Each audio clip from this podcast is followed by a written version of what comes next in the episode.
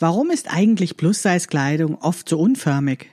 Wenn es doch angeblich immer mehr Menschen gibt, die dick sind, wieso kommt die Bekleidungsindustrie erst so langsam darauf, auch für diese Zielgruppe modische Bekleidung anzubieten? Und warum ist das, was uns angeboten wird, oft immer noch so unattraktiv?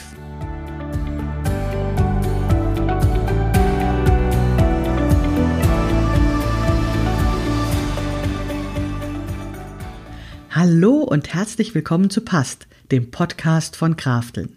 Mein Name ist Maike Rentschbergner.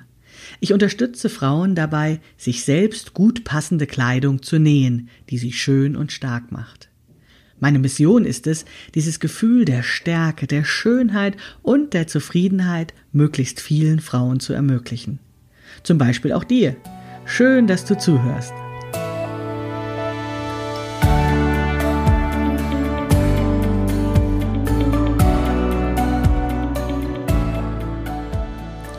Hallo und herzlich willkommen zur 65. Episode des Past Podcasts. Krass, oder? 65 Episoden. Ich finde, das ist schon eine ganze Menge und ich freue mich sehr, dass wir es so lange miteinander ausgehalten haben.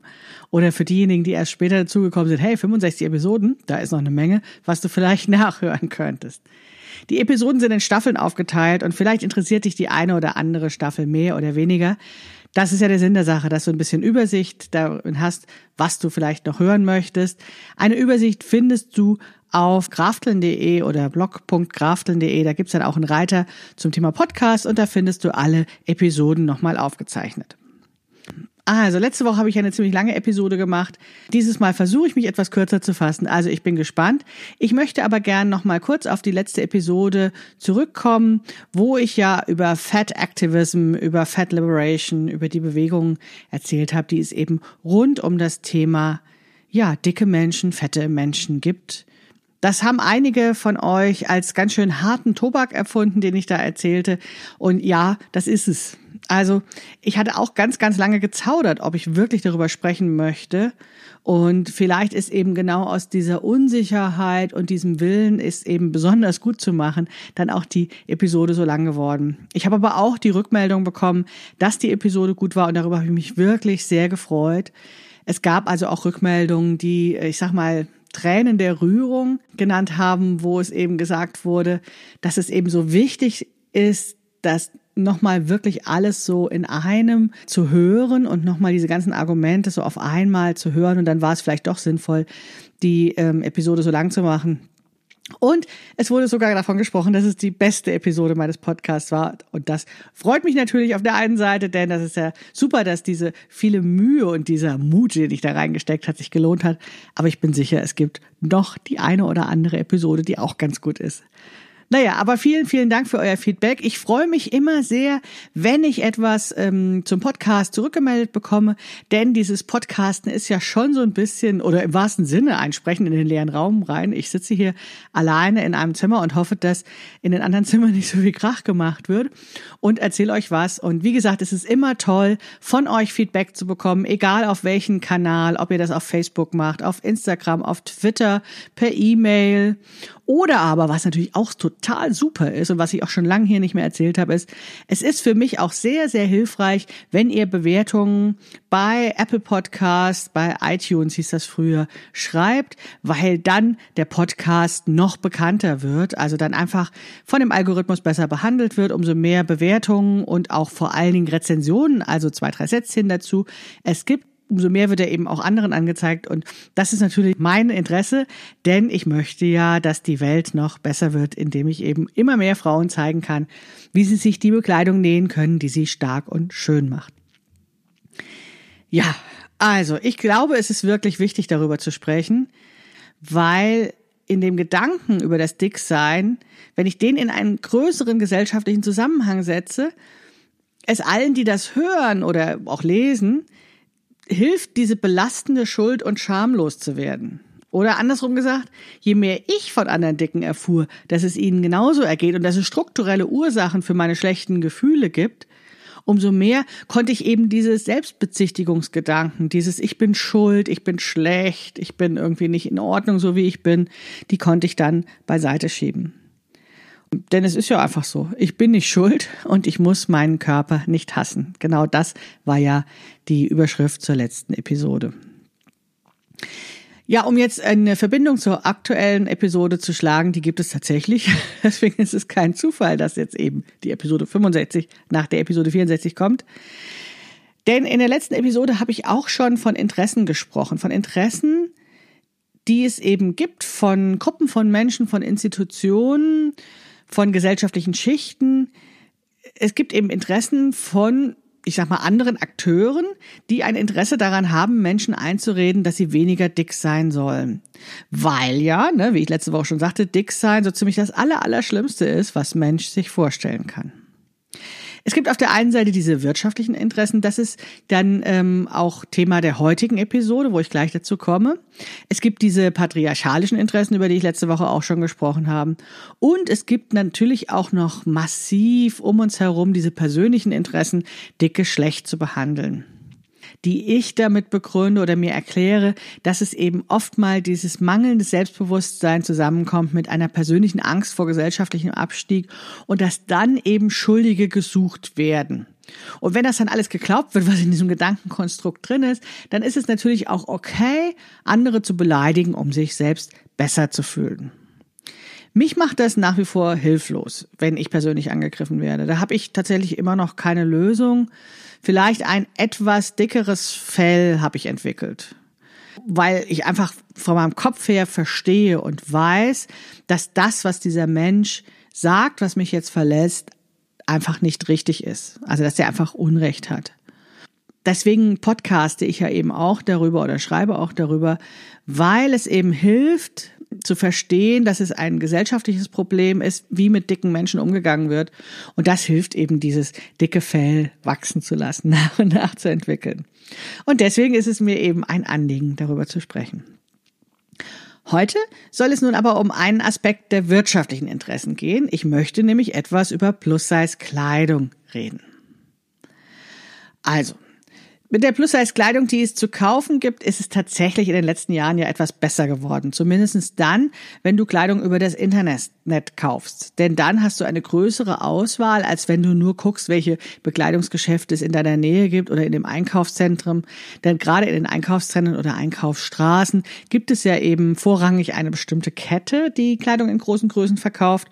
Und das ist ja auch nicht jeder Frau's Fall, was da angeboten wird.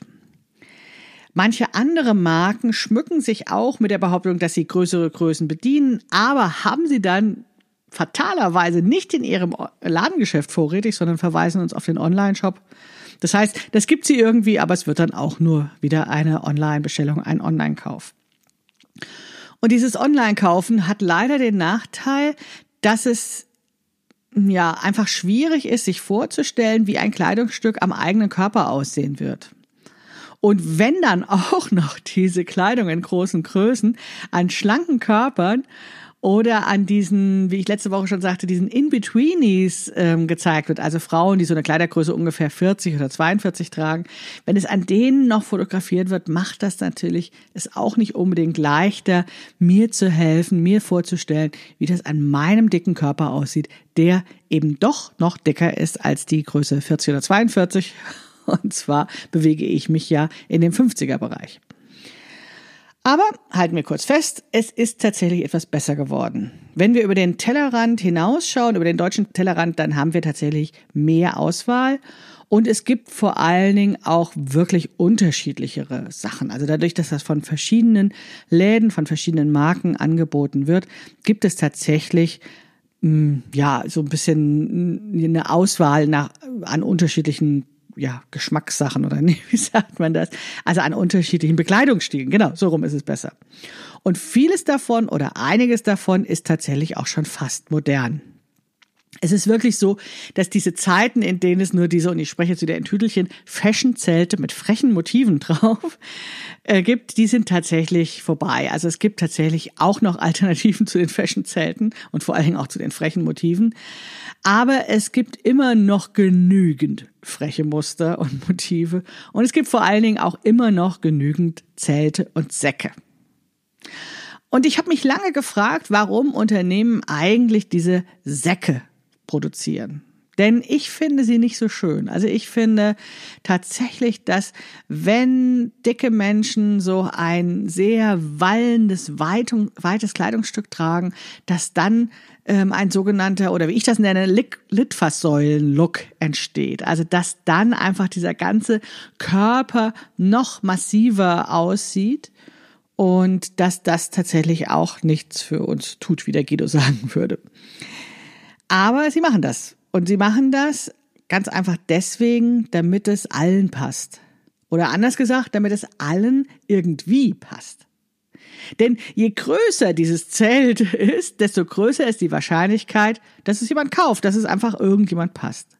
Und ob das dann schön aussieht, ist eine andere Frage.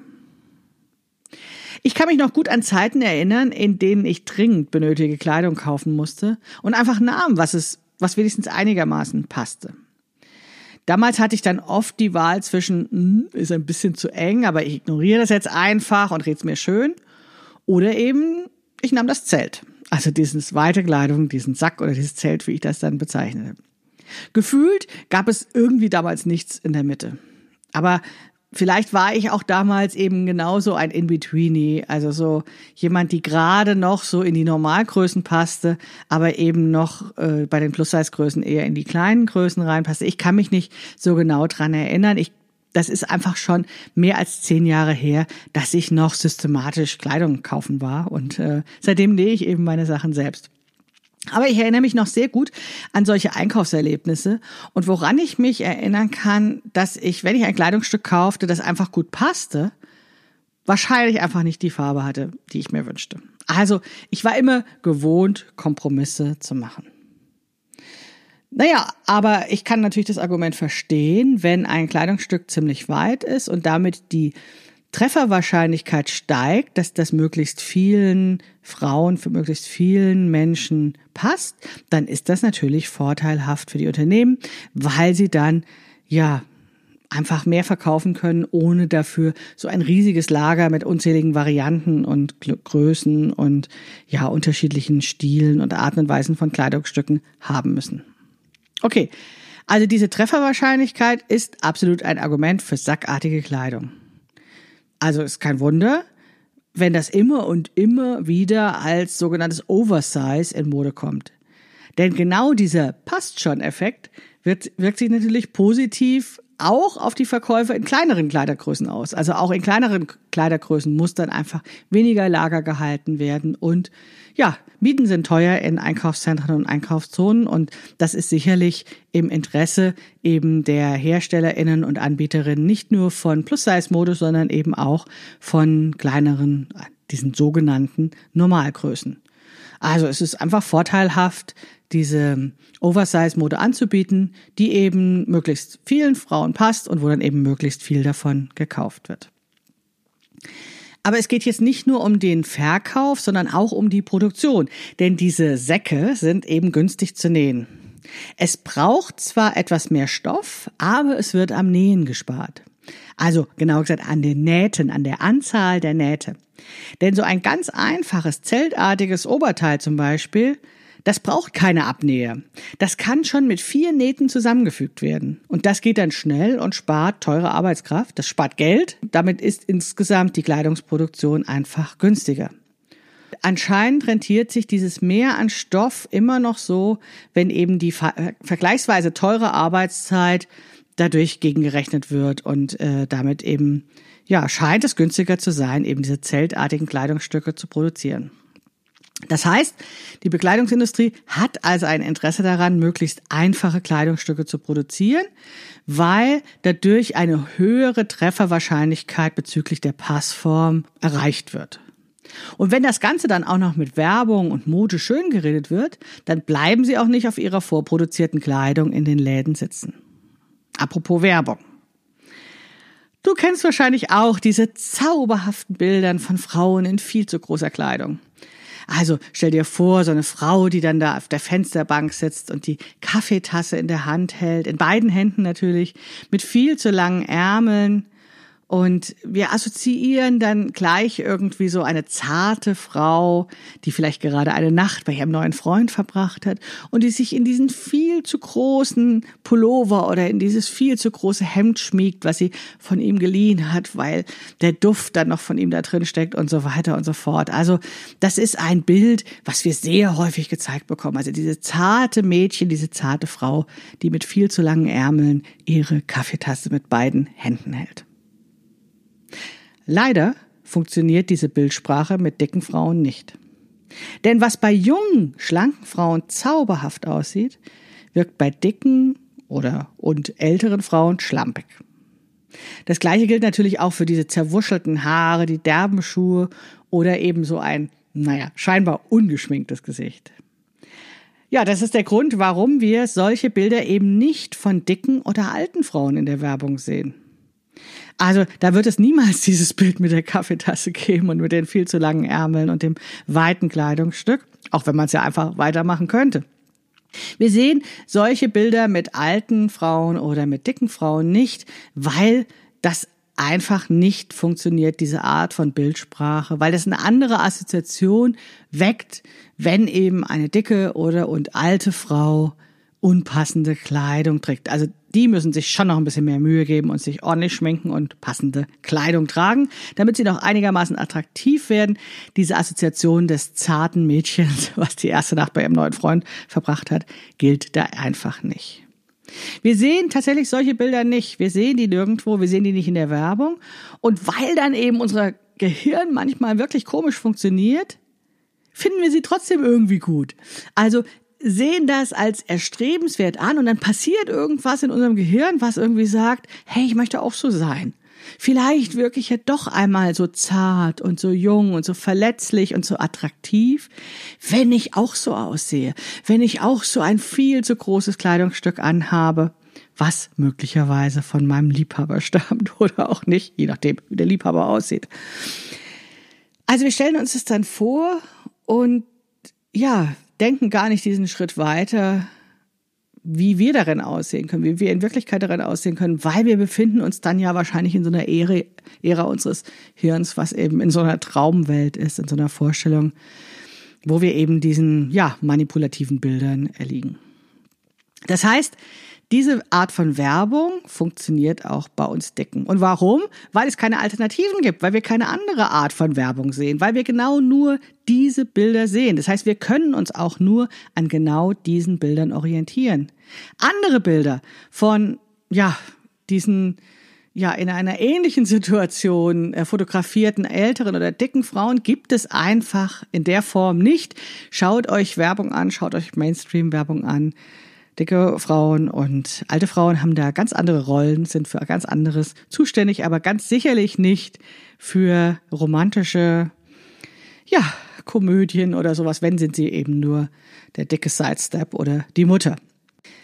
Ja, also wir haben keine Alternative zu dieser Art von Werbung und deswegen orientieren wir uns auch daran. Das wird uns als attraktiv vorgeführt, diese jungen, zarten Mädchen, diese jungen, zarten, schlanken Körper. Und diese Bilder setzen sich in unseren Köpfen fest. Und es ist doch klar, viele Menschen interessieren sich eben für Mode, denn Mode ist was Feines. Es ist irgendwie neu und es ist aufregend. Es bringt Abwechslung in unser Leben. Und es kann uns ja auch Anerkennung bringen, wenn wir genau zum richtigen Zeitpunkt eben das, was gerade in Mode ist, tragen. Zumindest theoretisch. Denn die Anerkennung bekommen wir natürlich sehr viel mehr, wenn wir wirklich mainstreamig aussehen.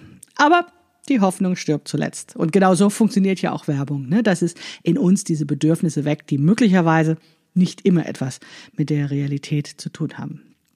Ja, dann gibt's noch einen anderen Aspekt, den ich auch unter Mode einordnen würde. Und ich nenne das die Jogginghosenisierung des Alltags.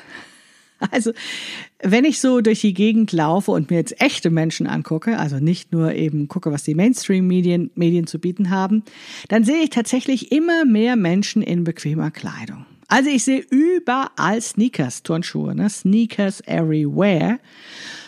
Und wirklich immer, immer weniger Männer zum Beispiel, die eine Krawatte tragen oder auch Frauen, die formelle Kleidung tragen, die in einem Business-Kostüm mit klackernden Absätzen herumlaufen. Vielleicht liegt das daran, wo ich mich bewege. Vielleicht gibt es diese Inseln noch, wo das genauso ist. Aber tatsächlich, wenn ich in öffentlichen Verkehrsmitteln unterwegs bin und wenn ich mein ganz normales Leben, meine ganz normalen Menschen treffe, dann sehe ich tatsächlich das immer, immer weniger. Ne? Also es ist tatsächlich gesellschaftsfähig geworden, ja, Sneakers zu tragen, Turnschuhe zu tragen und auch insgesamt bequemere Kleidung. Und vielleicht hat das auch was mit diesem jungen Mädchen mit den viel zu langen Ärmeln und so weiter zu tun. Da hat sich echt was verändert. Also während es vor 20 Jahren noch innovativ war, so einen Casual Friday einzuführen, wo dann mal die Krawatte weggelassen wurde, tragen wirklich heute alle und immer zu Turnschuhe. Bequemlichkeit ist, um jetzt mal dieses blöde Wort aus den Kontaktanzeigen zu nehmen, ist Tageslicht tauglich geworden. Also es ist ähm, okay, die meisten Menschen tragen eben bequeme Klamotten. Säcke sind okay. Auch wir dürfen Säcke tragen. Ja, es ist aber nicht genau das Gleiche. Ne? Während die Dünnen darin zart und verletzlich aussehen, ist es wahrscheinlich bei uns Dicken so, dass wir, indem wir so einen Sack tragen und ja, nicht nur unsere Figur, sondern wahrscheinlich auch uns ein wenig wegkaschieren, wegretuschieren, einfach die anderen weniger belästigen mit unserer Figur, die sie vielleicht daran erinnert, dass das ja für sie das Allerallerschlimmste ist, was man sich nur vorstellen kann. Ja, also es gibt auch für uns die Säcke und es ist tatsächlich auch immer normaler geworden, dass alle Welt Säcke trägt, weil eben dieses diese Bequemlichkeit in der Kleidung immer mehr in den Vordergrund getreten ist. Also das Formelle wird immer mehr abgelöst insgesamt bei Kleidung durch ein, ja, eine Idee der Bequemlichkeit. Aber ein Schelm, wer denkt, dass dahinter keine besonderen Interessen bestehen, wieder einmal Bodyshaming für dickere oder ältere zu betreiben. Natürlich kann es sein, dass alleine die wirtschaftlichen Interessen im Vordergrund stehen, die die Produktion der Kleidungsstücke möglichst billig haben möchte und eben mit dieser passt allen Garantie die Leger nur kurzzeitig belegen und den Absatz steigern will. Das kann der alleinige Grund sein und es will uns wirklich niemand etwas Böses. Aber oftmals frage ich mich, ob uns jemand was Gutes damit tun will. Machen sich Bekleidungsunternehmen eigentlich wirklich darüber Gedanken, was dicken Menschen oder dicken Frauen, dicken Männern, dicken was auch immer, Menschen einfach stehen könnte und was diese wollen? Seit mehr als zehn Jahren lese ich auf Plus-Size-Modeblogs, dass dicke Frauen eigentlich nur ganz genau diese gleiche Kleidung tragen wollen wie dünne Frauen. Dass sie auch modische Kleidung tragen wollen, nur um Himmels Willen eben nicht diese Zelte und Säcke. Und ein paar Unternehmen haben diesen Ruf gehört. Ein paar Unternehmen, bei denen wir aber meistens nur online bestellen können, die haben diesen Ruf gehört, die haben dieses Bedürfnis gehört. Ja, es ist zugegebenermaßen immer besser geworden. Aber überzeugt davon, dass Bekleidungsfirmen wirklich wissen, wie gute Kleidung für dicke Menschen gemacht werden könnte, bin ich ehrlich gesagt immer noch nicht. Also klar, ich sehe das Angebot an besserer Kleidung, an modischer Kleidung, an vielfältiger Kleidung, wenn ich eben durch diese Online-Shops gehe, aber ich sehe auch gleichzeitig immer noch leider sehr schlecht passende Kleidung an dicken und an dünnen Menschen und das eben einfach häufiger an dicken Menschen, weil diese Körper tatsächlich schwieriger zu bekleiden sind.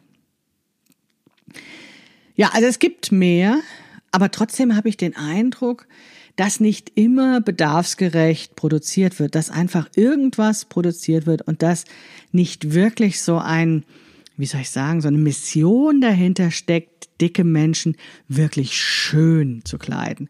Also ihnen die Gelegenheit zu geben, sich schön zu fühlen, wirklich tolle Klamotten ihnen zur Verfügung zu stellen, in denen sie sich, ja, einfach gut fühlen. Und warum ist das so? Warum, warum machen die Bekleidungsfirmen das nicht? Warum? Ich denke, sie machen das nicht, weil sie es einfach nicht können. Es ist nun mal nicht leicht, gut passende Kleidung, der Figur schmeichelnde Kleidung, witzige, hübsche, modische, attraktive, tolle Kleidung für dicke Körper zu nähen. Und dann kommt ja noch das Problem dazu, dass einfach jeder dicke Körper anders ist. Je mehr Körpervolumen ein Mensch mit sich herumträgt, umso unterschiedlicher können diese Hügel und Täler des Körpers verteilt sein. Da ist es zugegebenermaßen natürlich ziemlich schwer, für alle gut passende Kleidung zu nähen. Obwohl diejenigen, die Schnitte dafür machen, die Kundschaft nicht kennen. Ich sprach darüber bereits in vorherigen Episoden, aber es schadet sicherlich nichts, das zu wiederholen. Also ganz einfach, wenn DesignerInnen in ihrer Ausbildung nicht lernen, wie Kleidung für dicke Menschen gemacht wird, weil das einfach nicht Teil des Curriculums ist, wie sollen sie es dann in der Praxis können? Und wenn es nicht wirklich ein Interesse gibt, gut passende Kleidung auch für dicke Menschen herzustellen, dann wird sich an diesen Ausbildungsverordnungen nichts ändern. Und wenn kein wirkliches Interesse da ist, wirklich tolle Kleidung für alle zu machen, für alle unterschiedlichen Körper, für auch extremere Körperformen, die vielleicht nicht so häufig da sind oder die vielleicht auf den ersten Blick nicht das sind, was in unser Attraktivitätsschema gibt. Wenn es da kein Interesse gibt, auch für diese Menschen tolle Kleidung zu machen, dann wird natürlich auch keine Zeit und kein Geld investiert, um Sachen einfach mal neu zu erfinden, ganz anders zu machen, oder eben auch, um potenzielle Kundinnen zu befragen, was sie eigentlich wollen. Ja, stattdessen werden einfach Säcke produziert, die schon irgendwie passen, denn nackt wollen die Dicken ja auch nicht durch die Welt spazieren. Und die Unternehmen können dafür auch noch gutes Geld nehmen, weil die Dicken ja dann schon dankbar sind, wenn sie überhaupt etwas finden. Es gibt Unternehmen, die anders agieren. Es gibt Unternehmen, die ihren Kundinnen zuhören oder die vielleicht aus einem eigenen persönlichen Bedarf heraus gegründet worden sind und so entstanden sind. Ich kenne mich mit Bekleidungsunternehmen nicht so aus, ne, weil ich ja das allermeiste, was ich trage, selbst nähe. Aber über eine Firma, über ein Unternehmen möchte ich trotzdem jetzt reden. Und zwar deswegen, weil das eben auch noch ein zusätzliches Problem von mir löst und eben meine selbstgenähte Kleidung sehr gut ergänzt. Kennt ihr Snack Tights? Das ist eine Strumpfhosenfirma, die ein eigenes Größensystem hat und ja, Strumpfhosen produziert, die wirklich so groß sind und so gut sind und so elastisch sind, dass sie wirklich allen Menschen und damit auch dicken Menschen richtig gut passen. Und ich vermute, dass sie damit ziemlich erfolgreich sind. Jedenfalls ist jeder Post, den ich darüber schreibe, und das mache ich relativ häufig, mindestens einmal im Jahr, dass ich eben über meine tollen Strumpfhosen von Snacktides spreche. Diese Posts sind in, auf meinem Blog und in den sozialen Medien immer sehr, sehr viel erfolgreicher als alles andere, was ich schreibe. Und das macht mir eigentlich nichts aus. Naja, natürlich, manchmal kitzelt es mich das schon, weil ich sonst auch versuche, irgendwie kluge, interessante, tolle Dinge zu schreiben.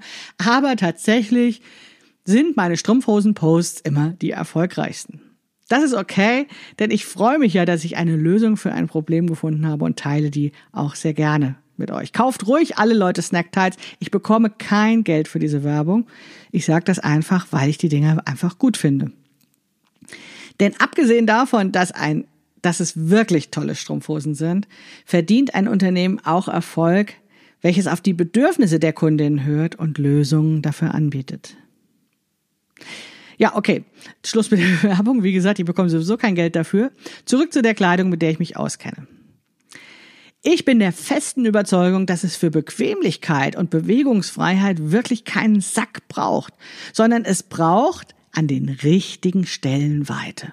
Also ein Kleidungsstück muss nicht überall weit und zeltartig sein, sondern es braucht an den richtigen Stellen Weite.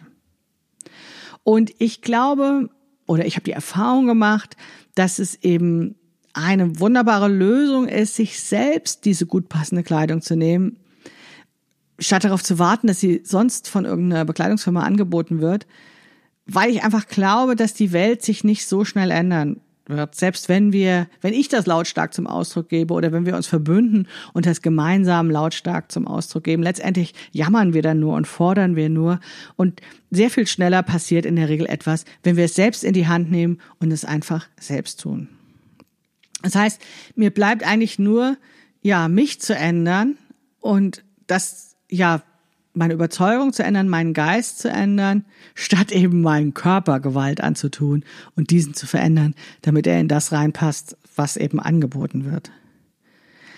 Wenn ich dann meine Kleidung selbst nähe, dann brauche ich eben keinen Sack zu nähen, um irgendwie in das Kleidungsstück hineinzukommen. Ich kann dann einfach genau gucken, wie mein Körper aussieht, wie die Hügel und Täler meines Körpers aussehen, kann diese berücksichtigen und dann mit diesem mit dieser Kenntnis ein figurumschmeichelndes Kleidungsstück genau nach meinen Vorstellungen zu nähen. Und ich kann dabei auch die Bedürfnisse meines Körpers berücksichtigen, so dass es auch bequem wird, dass es eben nirgendswo zwickt und zwackt und dass es sich einfach richtig gut anfühlt. Okay, zugegeben, das ist kein Ausweg aus dem Problem, dass eben diese wirtschaftlichen Interessen meinen Wunsch nach industriell gefertigter Kleidung im Wege stehen. Na klar, hätte ich es auch lieber, wenn ich das einfach kaufen gehen könnte, wenn ich einfach in einen Laden reingehen könnte und das mitnehmen könnte, was mir gefällt und was mir passt. Das würde tatsächlich eine Menge Zeit sparen. Aber das gibt es einfach nicht. Und das Nähen meiner eigenen Bekleidung macht auch zugegebenermaßen nicht die Beleidigungen und Schmähungen nicht wett, mit denen ich mit meinem dicken Körper ausgesetzt bin. Aber interessanterweise wird es weniger. Immer weniger Menschen trauen sich, ja, mir fiese Dinge zu sagen. Und vielleicht liegt das daran, dass ich eben, dass sich in mir etwas geändert hat. Dass ich plötzlich vor Fensterscheiben, Schaufensterscheiben stehen bleibe und mich an meinem Bild erfreue, was sich darin spiegelt. Dass ich mich erfreue, wie gut ich aussehe, wie gut mir meine Kleidung steht, wie gut sie zu mir passt. Dann strahle ich wahrscheinlich etwas aus, dass diese beleidigenden Stimmen immer öfters verstummen lässt irgendwie nähe ich mir so auf diese Weise so eine Art Rüstung, aber eine sehr hübsche Rüstung für unsere absolut nicht perfekte Welt. Und genau deswegen mache ich auch diesen Podcast, um möglichst vielen Menschen davon zu erzählen, wie großartig es ist, gut passende, selbstgenähte Kleidung zu tragen. Es ist einfach zu traurig, wie viele Menschen sich durch Scham und Schuldgefühle lähmen lassen. Das muss wirklich nicht sein. Ich weiß, es ist aufwendig mit der selbstgenähten Kleidung, aber es lohnt sich. Ja, ta, ich bin heute schneller. 32 Minuten habe ich jetzt aufgenommen. Ich bin fast am Ende der 64. Episode, äh, 65. Episode. Die ist jetzt zu Ende. Nächste Woche spreche ich dann darüber, was gut passende Kleidung für dicke Körper ausmacht. Also was sie eigentlich braucht, welche Bedürfnisse unser Körper hat, was eigentlich, ja, gemacht werden muss, um damit Kleidung für dicke Körper wirklich gut passende Kleidung für dicke Körper ist. Es geht um Hacks für bessere Kleidung und um viel mehr. Ich würde mich freuen, wenn ihr auch nächste Woche wieder zuhört. Und für diejenigen, die diese Woche noch mehr von mir haben möchten, morgen Abend, also am Donnerstag, den 1.10., ist es wieder soweit. Das ist nämlich der erste Donnerstag im Monat und am ersten Donnerstag im Monat gibt es immer die Schnittanpassungssprechstunde. Also, wenn du gerade nicht weiterkommst, wenn du ähm, ein Kleidungsstück nochmal nähen willst und es besser nähen willst, oder wenn du ein neues Schnittmuster nähst und an deine Figur anpassen möchtest, und wenn du da irgendwie Fragen hast und nicht weiterkommst, dann komm doch in die Schnittanpassungssprechstunde. Da bekommst du von mir Hilfestellung. Und Tickets dafür gibt es immer noch im Schnittmusterkiosk unter shop.krafteln.de slash äh, Sprechstunde. Sprechstunde. shop.krafteln.de slash Sprechstunde. Ich freue mich auf dich. So, und das war's jetzt wirklich für diese Woche. Ich wünsche dir eine gute Zeit. Wir sehen uns vielleicht morgen in der Schrittanpassungssprechstunde oder hören uns nächste Woche wieder. Bis dahin, alles Gute, deine Maike Rentschbergner.